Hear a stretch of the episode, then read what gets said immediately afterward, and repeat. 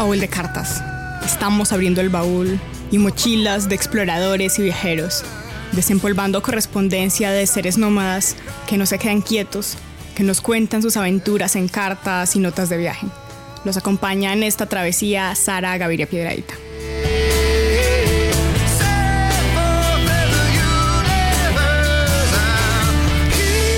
Hoy nos iremos de viaje por Estados Unidos, caminaremos hacia Arizona, California y Dakota del Sur, para luego internarnos en la tundra de Alaska. Hoy en Baúl de Cartas, las notas salvajes de Christopher McCandles. Bienvenidos.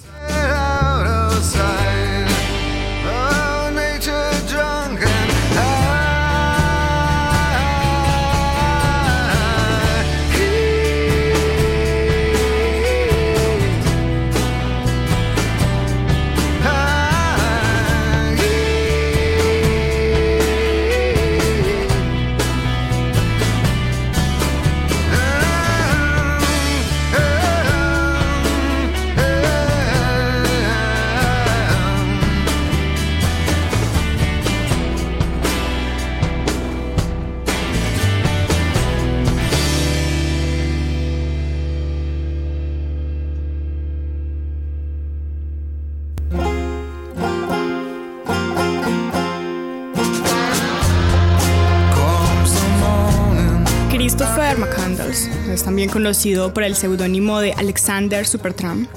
Es recordado por un diario de notas de viaje que fue haciendo a lo largo de su recorrido, donde expresa pensamientos sobre la libertad, sobre el mundo, el consumismo y sobre la necesidad de regresar a lo salvaje. Las notas de Christopher se han convertido en un referente para muchos viajeros y han inspirado muchas travesías hacia Alaska. Estamos escuchando a Eddie Vedder como parte del álbum Into the Wild realizado como banda sonora para la película.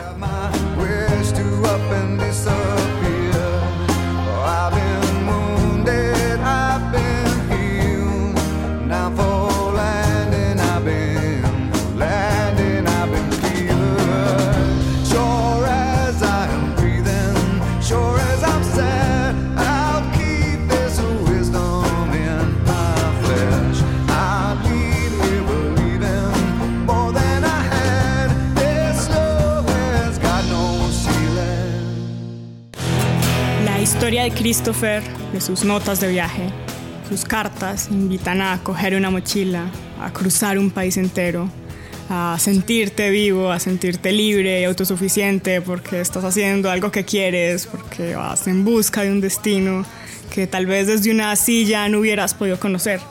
Y bueno, mientras estás en constante movimiento, acompañado de una mochila, una mochila que siempre tiene un cuaderno, una bitácora, una libreta para apuntar cosas del viaje, para escribir esos recuerdos que con el paso del tiempo se van borrando de la memoria, para recordar un viaje siempre a nuestra manera. Y es entonces cuando de regreso a la silla, a la oficina o a ese lugar donde estamos quietos, a la habitación, se recuerda que se es incapaz de estarse quieto y que el deseo de Christopher de caminar hacia lo desconocido es también el deseo de muchos. La carta que leeremos a continuación es un reflejo de esos pensamientos que han inspirado a tantas personas. Es una carta que escribe un amigo que conoce en el viaje, a Ron, donde le dice que busque su propio camino.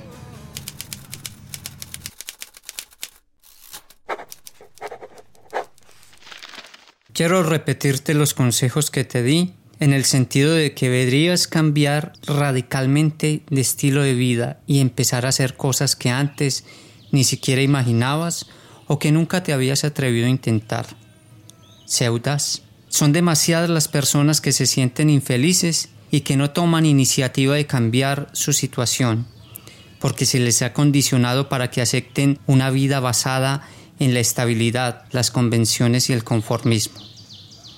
Tal vez parezca que todo eso nos proporciona serenidad, pero en realidad no hay nada más perjudicial para el espíritu aventurero de un hombre que la idea de un futuro estable. El núcleo esencial del alma humana es la pasión por la aventura. La dicha de vivir proviene de nuestros encuentros con las experiencias nuevas. De ahí que no hay mayor dicha que vivir con horizontes que cambian sin cesar, con un sol que es nuevo y distinto cada día. Si quieres obtener más de la vida, Ron, Debes renunciar a una existencia segura y monótona. Debes adoptar un estilo de vida donde todo sea provisional y no haya orden. Algo que al principio te parecerá enloquecedor. Sin embargo, una vez te hayas acostumbrado, comprenderás el sentido de una vida semejante y apreciarás su extraordinaria belleza. En pocas palabras, deja Salton City y ponte en marcha. No eches raíces, no te establezcas. Cambia a menudo de lugar, lleva una vida nómada, renueva cada día tus expectativas. Aún te quedan muchos años de vida, Ron, y sería una pena que no aprovecharas este momento para introducir cambios revolucionarios en tu existencia y adentrarte en un reino de experiencias que desconoces. Te equivocas y piensas que la dicha procede solo o en mayor parte de las relaciones humanas. Dios las ha puesto por doquier. Se encuentran en todas y cada una de las cosas que podemos experimentar. No lo pienses dos veces. No intentes encontrar justificaciones para aplazarlo. Solo tienes que salir y hacerlo. Así de simple. Sentirás una gran alegría por haber emprendido un nuevo camino. Cuídate, Ron.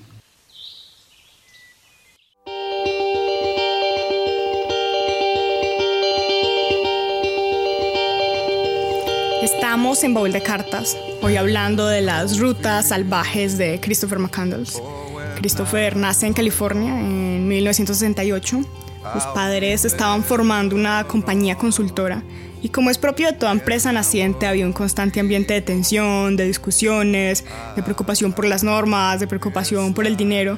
Y esto hacía que Christopher siempre buscara espacios abiertos y retos deportivos.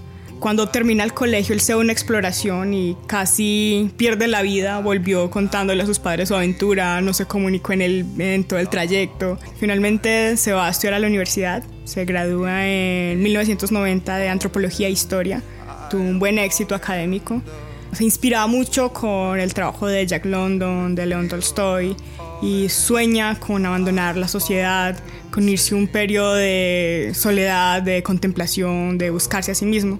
Finalmente, cuando obtiene su título de antropólogo e historiador, se gradúa, le agradece a sus padres el tiempo, se despide, toma sus ahorros, que eran 24 mil dólares, y los dona a la caridad y empieza a viajar por el país con el sobrenombre de Alexander Supertramp. Christopher empieza su viaje a través de Arizona, California y Dakota del Sur, donde trabajó en labores agrícolas, a veces se quedaba en un tiempo ofreciendo su trabajo a cambio de, de, comida y de un lugar donde quedarse y luego seguía caminando, entrando en contacto con la gente, conociendo personas. Gran parte de ese tiempo estuvo sin nada de dinero y otro tiempo estuvo sin contacto humano al punto que a veces tenía que luchar por la comida o cazarla él mismo. Sobrevivió varios peligros en esos periodos con la vida salvaje. Una vez se perdió en un automóvil que estaba en la carretera, pero hubo un diluvio y se estaba ahogando. Tuvo muchas aventuras, eh, bueno, muchos peligros también. Estaba cada rato deshidratado, eh, con mucha hambre, perdiendo muchísimo peso. Pero bueno, él seguía soñando con la Odisea de Alaska llegar hasta allá, a vivir de la tierra, lejos de la civilización, y mantenía un diario de vida donde iba escribiendo cómo iba su progreso físico, espiritual y enfrentando las fuerzas de la naturaleza. Hola Ron, soy Chris.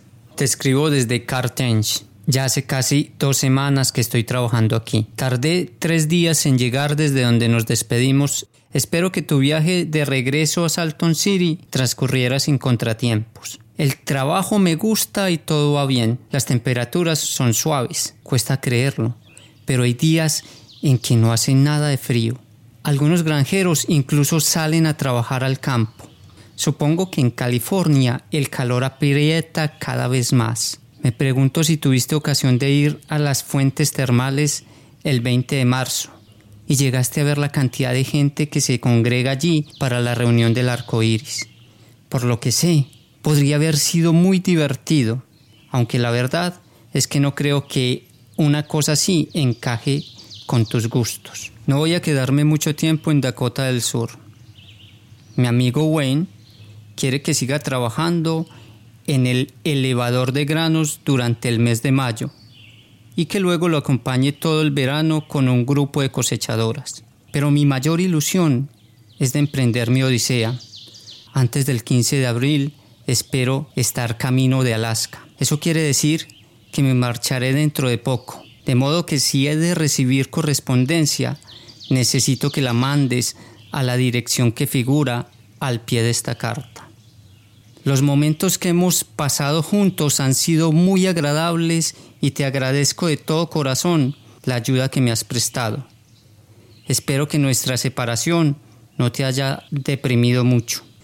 Puede que pase mucho tiempo antes de que nos veamos de nuevo, pero si consigo superar la prueba del viaje a Alaska y todo sale como lo espero, te prometo que volverás a tener noticias mías.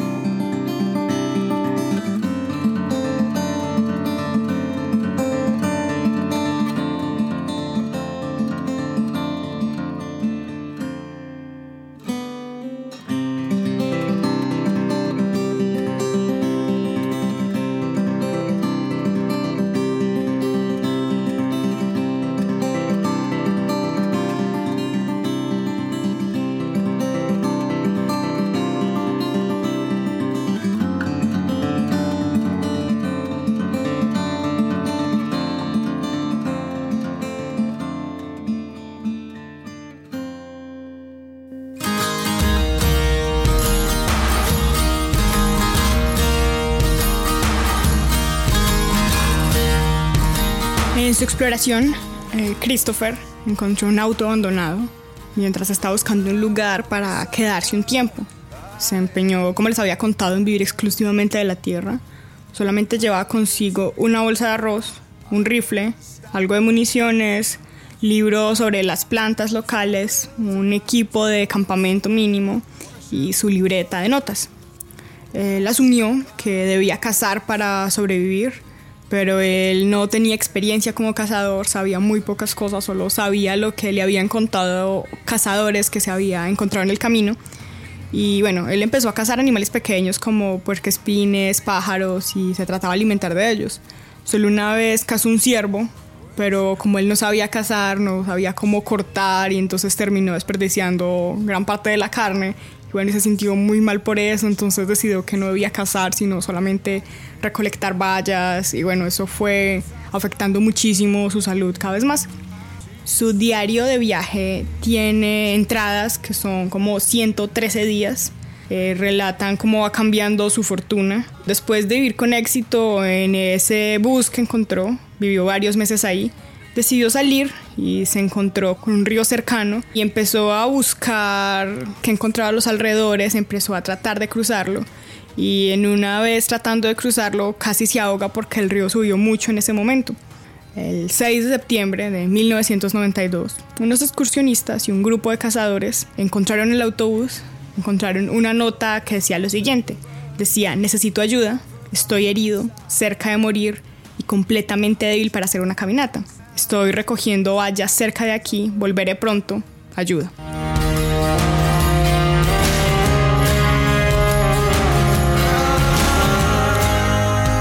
La historia de Christopher ha sido muy polémica porque algunos critican su irresponsabilidad para viajar en esas condiciones, su falta de recursos y de preparación. En algunos momentos su búsqueda intencionada de más conflictos en el viaje y bueno, de haber sido por los lugares particularmente difíciles. En especial los habitantes de Alaska se molestan porque estaba subestimando la dureza de la montaña. Otros también lo idolatran, siguen su camino, siguen sus pasos, se inspiran en sus pensamientos y en sus notas de viaje pero digamos en Alaska, aparte de los guardabosques, se enojan porque a cada rato aparecen exploradores perdidos, queriendo seguir el mismo camino, metiéndose por los mismos lugares complicados. Y entonces ellos dicen que bueno, que hay que respetar la montaña.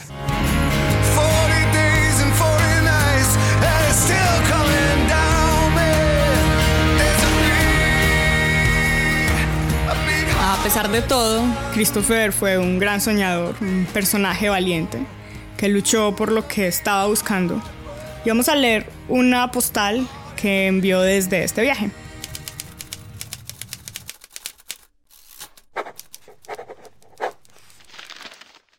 ...27 de abril de 1992... ...recuerdos desde Ferris Manx... ...esto es lo último que sabrás de mí, Wayne... Estoy aquí desde hace dos días.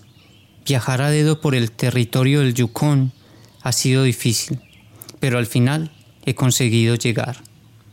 Por favor, devuelve mi correo a los remitentes.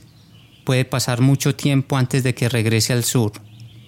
Si esta aventura termina mal y nunca vuelves a tener noticias mías, quiero que sepas que te considero un gran hombre. Ahora me dirijo hacia tierras salvajes. Alex.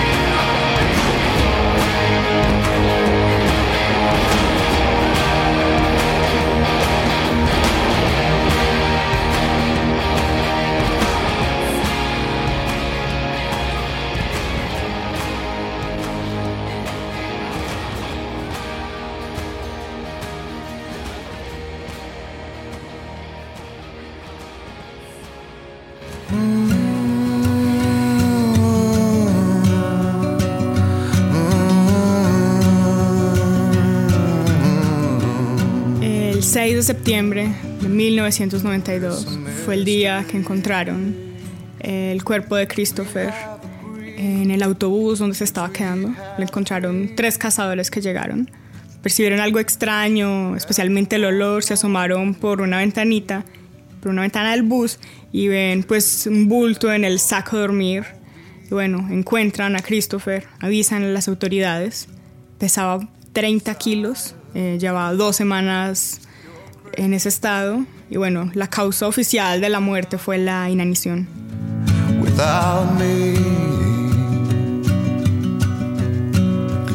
La música que hemos escuchado hoy es parte de la banda sonora de la película Hacia Rutas Salvajes, que es inspirada en la vida de Christopher.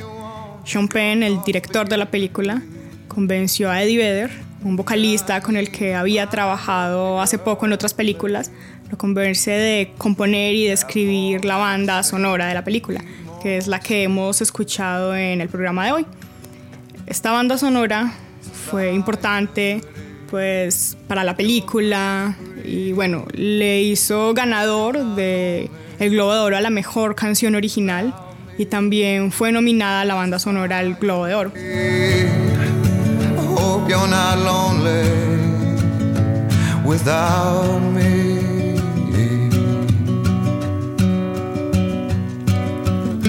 Un gusto compartir con ustedes la historia de Christopher.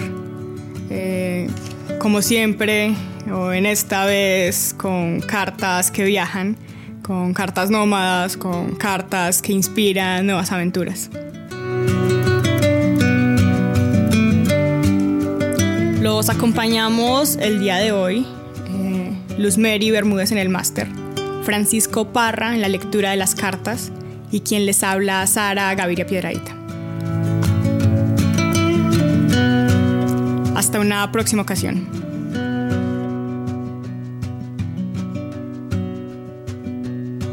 There's those thinking more, less, less is more.